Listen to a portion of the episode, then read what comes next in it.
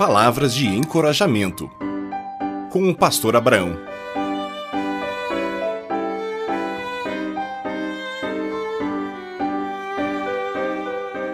Todos os dias nós ouvimos muitas notícias sobre mortes provocadas.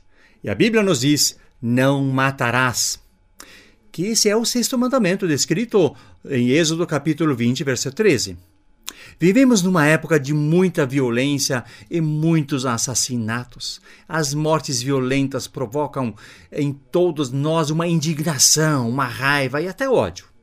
O ódio é o sentimento intenso e descontrolado de raiva, de ira e de rancor que pode gerar o desejo de vingança e levar até o assassinato. A ira, então, ela pode, quando é alimentada com os nossos pensamentos negativos em relação a uma situação ou a uma pessoa que causou esse sentimento, e na medida em que a ira crescer, torna a pessoa furiosa, descontrolada e com o desejo de destruir aquilo que provocou sua ira.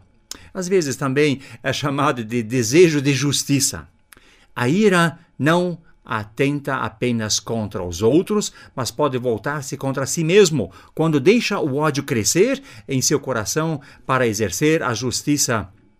Deus, ele deixou o governo.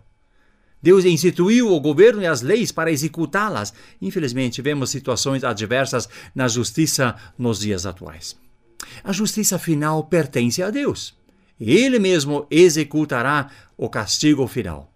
Jesus ensina no Evangelho de Mateus 5, 21 e 22 para nem sequer matar com palavras. A fofoca pode ser uma maneira de matar o próximo. Falando a verdade ou a mentira sobre ela, é possível lhe preparar a cova. É possível provocar a demissão eh, do emprego de alguém, separação de casais e desentendimentos na família. Xingar outras pessoas também é uma maneira de matar. Xingar significa agredir verbalmente ou deseja simplesmente insultar, descompor, ofender ou destratar alguém. Isso tudo pode matar a autoestima, a confiança, tirar a coragem e levar até a depressão e talvez ao suicídio.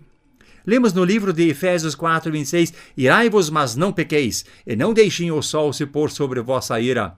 Descarregue sua decepção, mágoa e ira aos pés da cruz de Jesus. Ele nos livrará de toda a agressividade. Isso é possível se nós deixarmos Jesus Cristo controlar nossa vida e encher o coração de amor. Deus te ame. Ame e não mate.